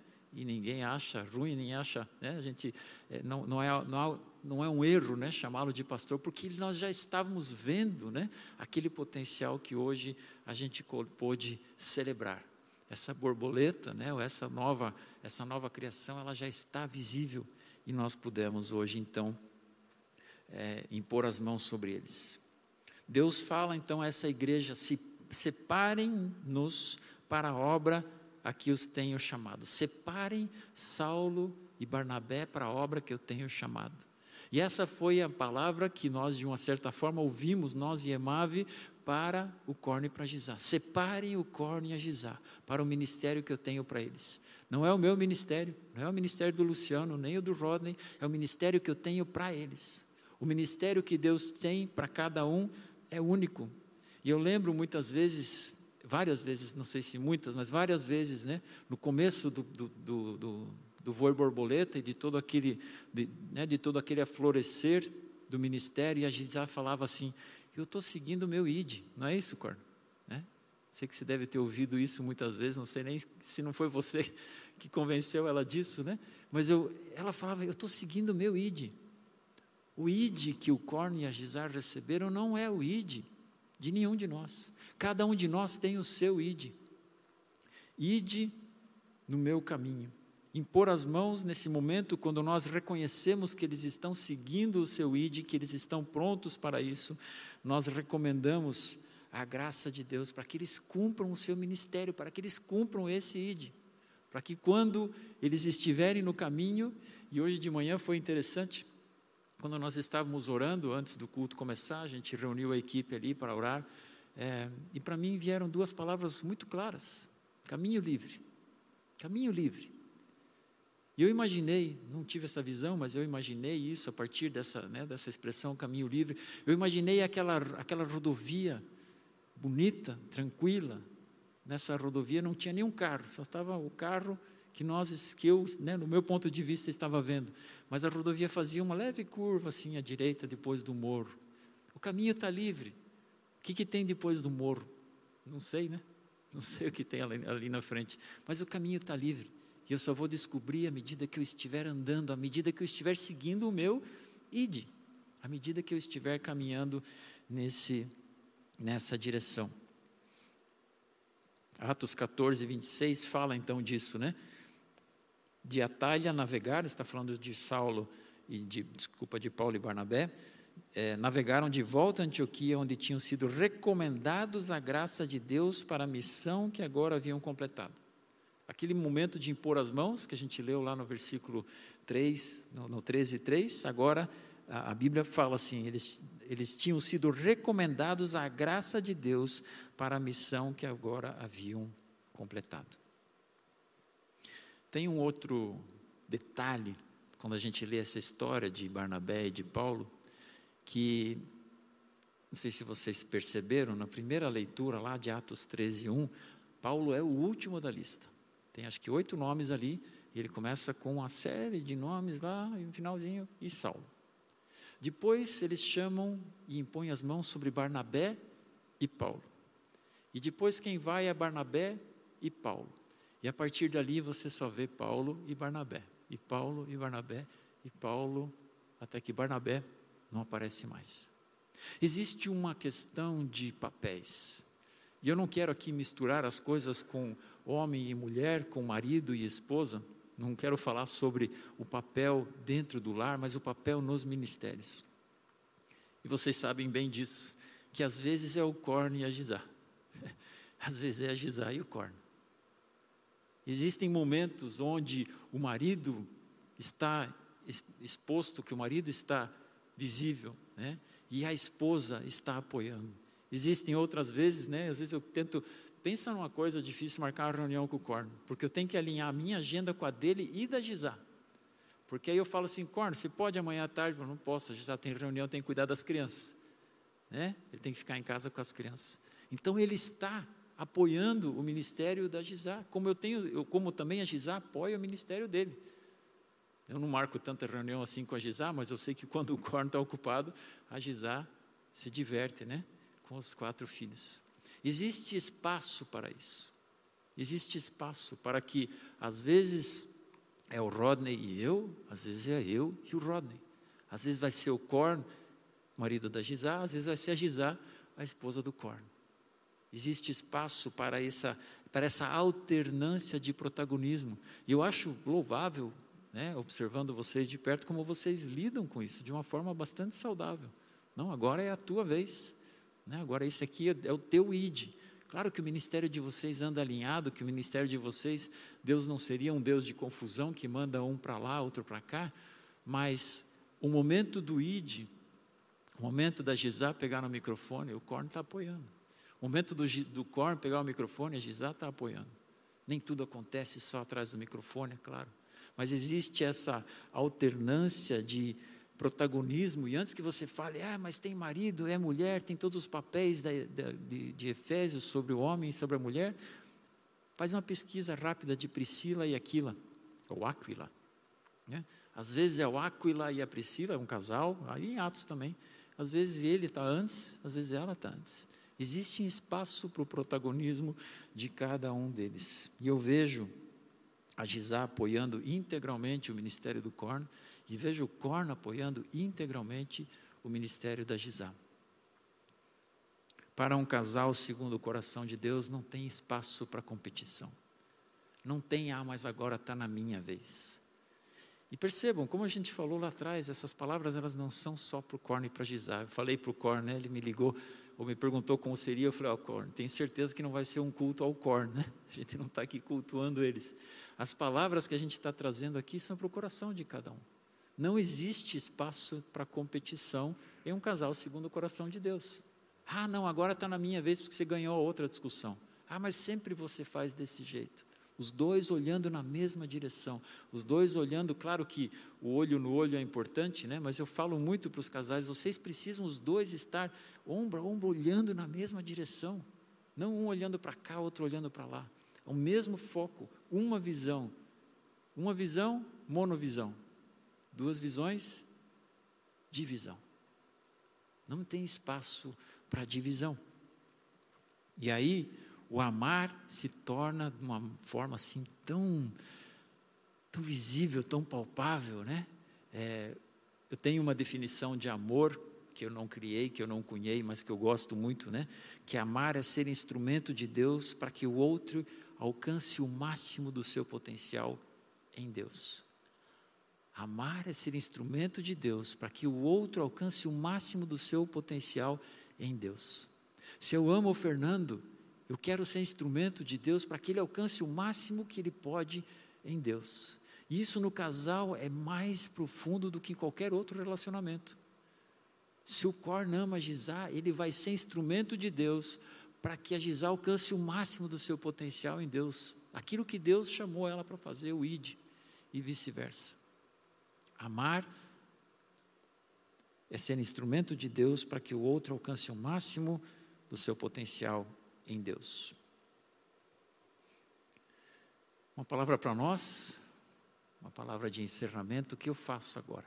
O que, que você vai fazer com tudo isso que você viu e ouviu e tudo isso que você sabe. Às vezes pessoas perguntam, né? Ah, você sabe qual é o teu chamado? E talvez você possa perguntar isso para o Corno, para Gisá, né? já que hoje eles estão em evidência. Corno, qual que é o teu chamado? E essa expressão, ela, ela, ela, ela diz alguma coisa, nós entendemos o que significa, mas na palavra de Deus, toda vez que existe uma palavra chamado, é um chamado para ser discípulo, um chamado para ser filho de Deus. Ou seja, ah, o Corno tem chamado para ser pastor, eu não tenho. Não, o Corno foi chamado para ser filho de Deus e você também. Todos nós somos chamados, somos convidados, somos convocados, já foi pago o preço para que todos nós sejamos filhos de Deus. É o primeiro passo. E se isso ainda não acontece com você, se você ainda não se identifica dessa forma, ou até você já fez, mas não se sente dessa forma, aí eu não me sinto filho amado de Deus. Hoje você pode dar o seu outro passo. A partir de então vem a nossa resposta. Eu sou chamado, eu fui, eu sou filho, eu fui chamado, eu atendi esse chamado. Agora vem o ide. Agora tem o vai. E claro que não é assim, que é, é uma linha de produção, né, que todo mundo aceita Jesus, batiza, se torna membro e vira pastor, né? Não existe essa, não existe essa obrigação, não é esse o caminho. Mas esse foi o id, esse é o id do Corn e da Gizabe. Qual é o seu? Qual é o seu? Eu sei que eu vou falar de muitos, então você não precisa se incomodar, né? Mas não é ficar de braço cruzado na igreja. Eu estaria também, se fosse vocês, né? Então não estou falando literalmente. O meu chamado não é para ficar parado, o meu chamado não é para ficar assistindo, o meu chamado não é para ficar ouvindo. Desculpa, o meu id. Agora eu fiz confusão do que eu mesmo falei, né? O meu id o meu id não é de ficar parado, não é de ficar sentado. O meu id é de fazer algo. E quando nós vemos pessoas como, por exemplo, hoje o Corne Gizá e outras pessoas também, e você viu aqui pessoas no palco e outras pessoas trabalhando nos bastidores e tantas outras coisas, gente atendendo o seu id, gente atendendo o seu id. Qual é o seu id?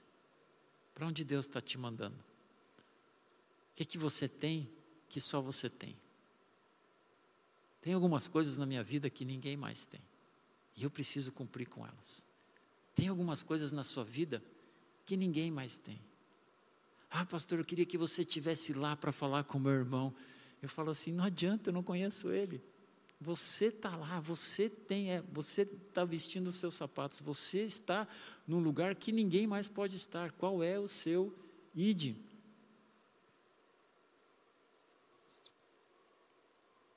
Prepare-se. Assim como Paulo ou Saulo, na época ainda, percebeu o seu id, ele precisou se preparar. E o Cornel é um, um exemplo extremo disso, né? É, extremo no bom sentido, né? Me preparar, eu vou fazer, eu vou estudar, eu vou, eu vou fazer, vou, né? Mudou-se para a Alemanha, como ele contou, né? Em função dos seus estudos, mudou-se para os Estados Unidos. Estão voltando para os Estados Unidos por um ano. O projeto é que é que voltem para cá e continuem nos servindo aqui. É, preparo, eu preparo. Ah, mas eu não vou sair do país. Ok, provavelmente eu também não vou.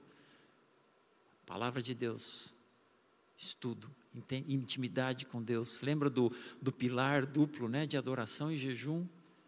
De intimidade com Deus, de abrir mão das coisas do mundo, de estar focado naquilo que é importante, naquilo que é prioridade. Prepare-se, conheça, entenda. Cursos são bons, é, o Corno vai ser um dos maiores defensores de curso que você já viu, né? Tanto que ele né, também dá né, Escola do Alto é, e fa fazendo muitos cursos. Prepare-se, não fique parado. É a sua vez de dar o passo. Deus não está na vez de dar o passo, isso eu garanto para você. Aquela, essa caminhada, se você dá o passo, Deus dá também. E aí você dá, Ele dá também. Deus não está parado. A igreja, aquela igreja de Atos, aquela igreja de Jerusalém e de Antioquia, ela pode acontecer de novo. Existem pessoas encontrando o caminho com Jesus, existem muitas pessoas que nós podemos e nós precisamos liderar, e nós precisamos servir, e nós precisamos amar, e nós precisamos reconciliar, e nós precisamos mostrar o caminho. Qual é o seu id. Hoje vimos um exemplo, espero que sirva de inspiração, além da alegria. Foi um momento de celebração para nós e nós continuamos hoje celebrando. A celebração hoje é, é, é crescente, porque agora nós vamos celebrar a ceia. E a ceia, de novo, e tudo gira em torno dessa ideia maravilhosa de Deus chamada igreja. A igreja não é o centro das atenções, não me entenda mal. A igreja, ela é detentora da mensagem da salvação. E quando nós celebramos a ceia do Senhor, nós estamos de novo celebrando o corpo. Nada disso aqui hoje de manhã faria qualquer sentido se não houvesse o corpo de Cristo. Vocês têm ouvido falar sobre isso aqui nas, recentemente de diversas formas. Sobre o corpo de Cristo, sobre discernir o corpo, é ou não é, Fernando? Sobre discernir o corpo, sobre entender o que é. E hoje, se nós temos o privilégio de nos encontrarmos aqui, de termos esse lugar para nos receber, de podermos celebrar o licenciamento de um líder, de um casal de líderes, isso tudo acontece porque existe um corpo. E para que esse corpo fosse corpo, Jesus precisou morrer.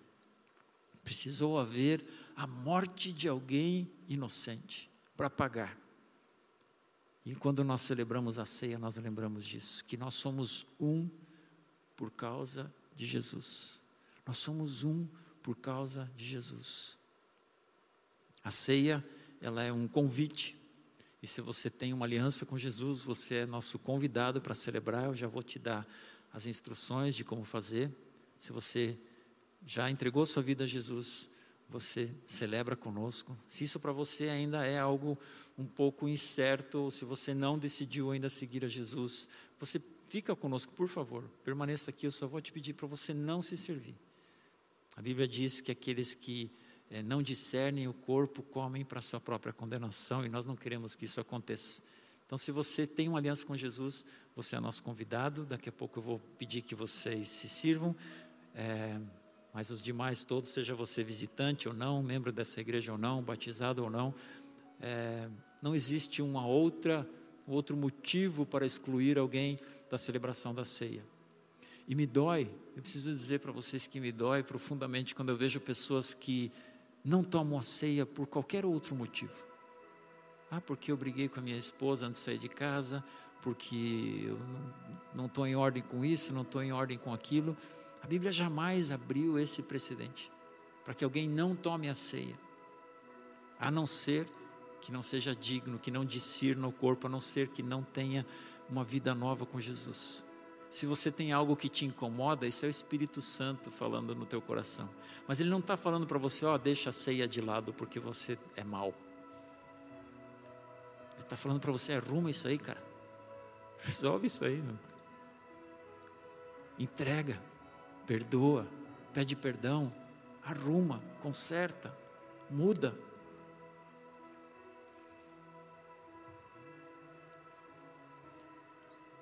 A instrução que eu vou ler sobre a ceia está em 1 Coríntios 11. E, e Paulo teve um, uma conversa muito íntima com Deus, várias, na verdade, inúmeras.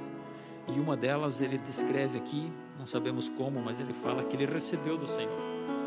Deus deu a, a Paulo esta orientação. Eu recebi do Senhor o que eu vos entreguei, que o Senhor Jesus, na noite que foi traído, tomou o pão e, tendo dado graças, partiu e disse: Isto é o meu corpo que é dado em favor de vocês. Façam isso em memória de mim. Da mesma forma, depois da ceia, ele tomou o cálice e disse: Esse cálice é a nova aliança no meu sangue. Façam isso sempre que o beberem em memória de mim. Porque sempre que comerem deste pão e beberem deste cálice, vocês anunciam a morte do Senhor até que ele venha. Quando nós participamos da ceia, nós estamos anunciando Jesus. Nós estamos lembrando do que Jesus fez, em memória de mim, ele diz, e nós estamos anunciando.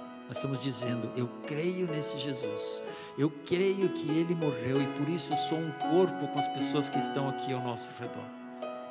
Se você está em casa preparado também, você celebra com a gente, você é um com a gente, você está fazendo parte disso aqui também. Mas não faria nenhum sentido eu fazer isso isolado sozinho em casa. mais uma lembrança de que nós somos um corpo, nós estamos aqui juntos.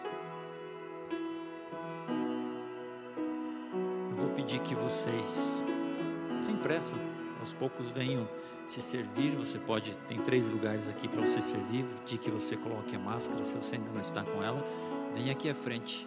Pegue um cálice com suco de uva e um pedacinho de pão. Aí você pega e volta para o seu lugar e espera, que a gente quer como sinal de unidade todos tomarmos juntos. Tá bom? Enquanto isso, uma só voz vai nos ministrar e você pode vir se servir aqui. Traz luz para sombras, escala montanhas para me encontrar. Derruba muralhas, destrói as mentiras para me encontrar. Traz luz para sombras, escala as montanhas para me encontrar. Derruba muralhas, destrói as mentiras para me encontrar. Traz luz para as sombras, escala as montanhas para me encontrar. Derruba muralhas, destrói as mentiras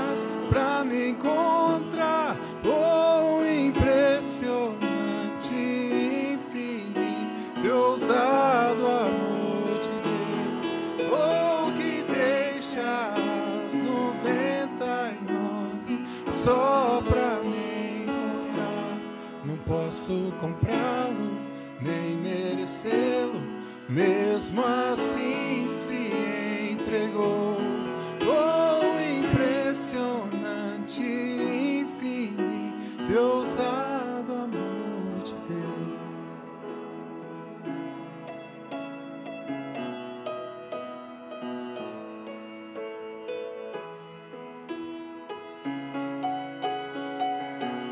Esse amor tão infinito. Infinito porque ele é para todos, porque ele não acaba, porque ele não muda, porque ele não termina. E ele inclui a todos. E se você gostaria de participar e não teve chance de se servir, fale agora, a gente vai até você. Que o pessoal foi servido. Se você quer ainda participar, estamos todos servidos. Quando nós comemos o pão, nós tomamos o pão, nós lembramos do corpo de Cristo, que foi moído, que foi judiado, que venceu a morte. E quando nós tomamos o suco de uva, que simboliza o seu sangue, nós lembramos de que nós somos purificados pelo sangue. Como o sangue de um homem foi capaz de purificar o sangue da humanidade, de todos aqueles que quiseram recebê-lo. Que bom poder fazer isso com vocês hoje.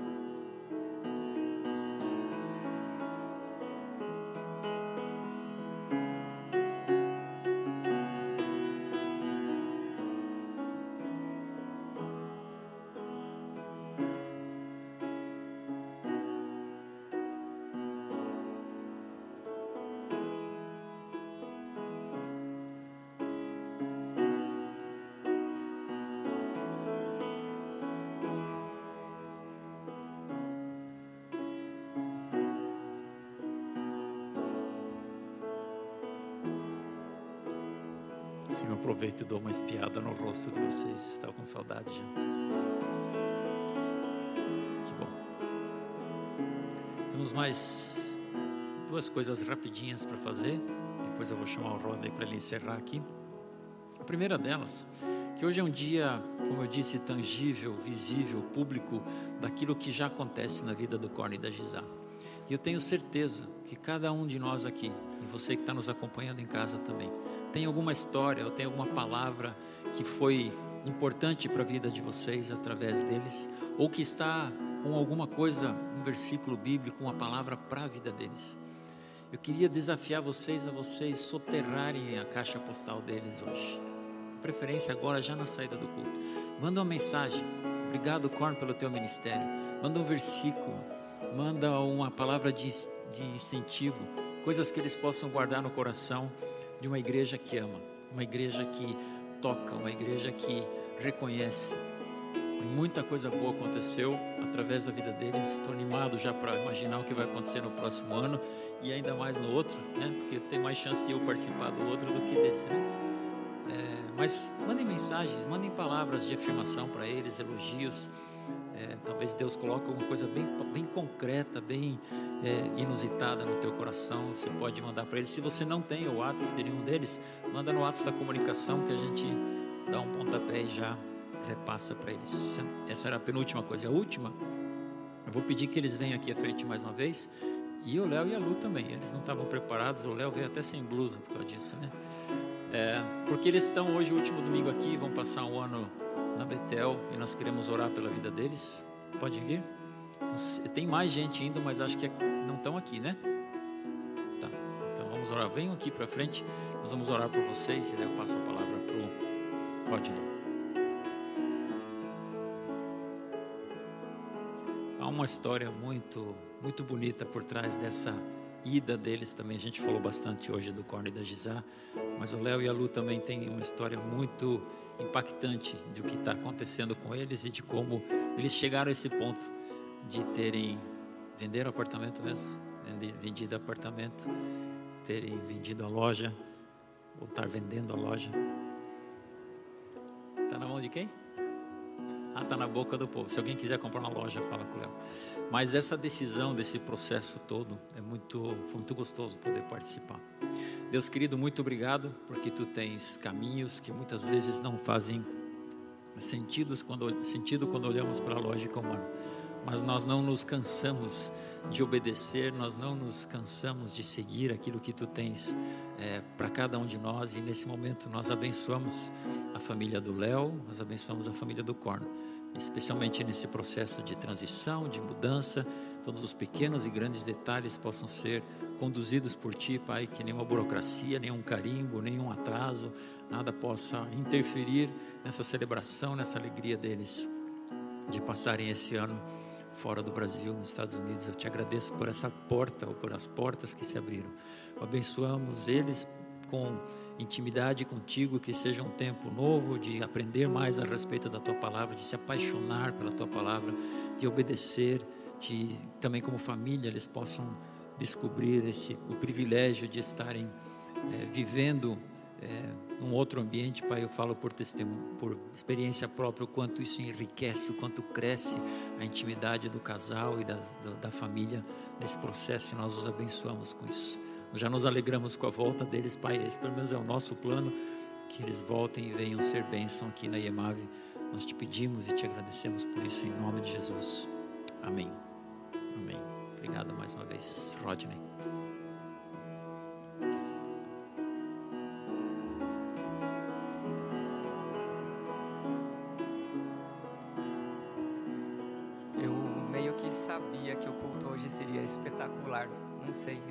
Eu cheguei aqui com essa expectativa e eu acredito que cada um vem também com expectativas para o culto e, e Deus fala, né? Deus fala através de palavras, ações, atitudes.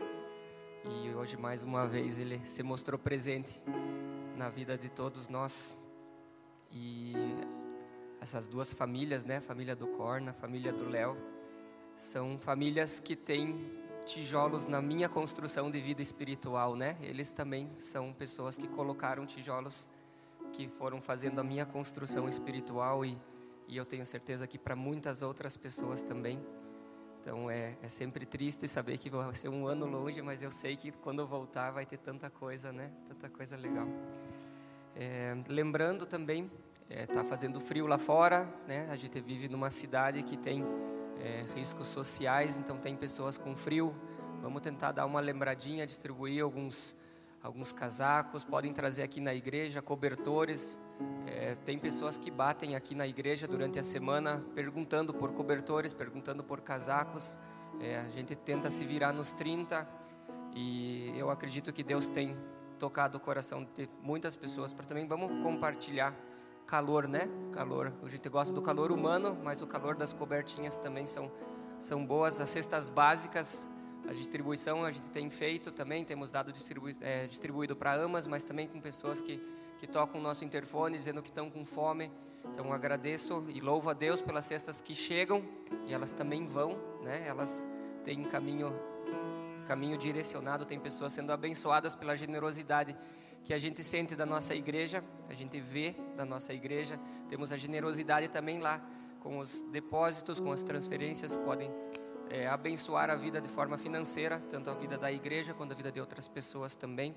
Então, lembrando-se que somos, somos um corpo, somos um corpo que tem é, capacidades, nós temos nossos dons, nossos talentos, e isso é para abençoar outras pessoas também. Então, muito obrigado pela presença de hoje. Espero ver todos esses rostos domingo que vem outra vez. E lembrando que nós somos o corpo de Cristo aqui na terra, nós somos os seus embaixadores. E que tudo que a gente aprende aqui, a gente replica lá fora. Então, um domingo abençoado a todos, uma semana abençoada e que sejamos nós agentes de transformação na nossa sociedade, pelo amor de Cristo. Amém? E um bom domingo.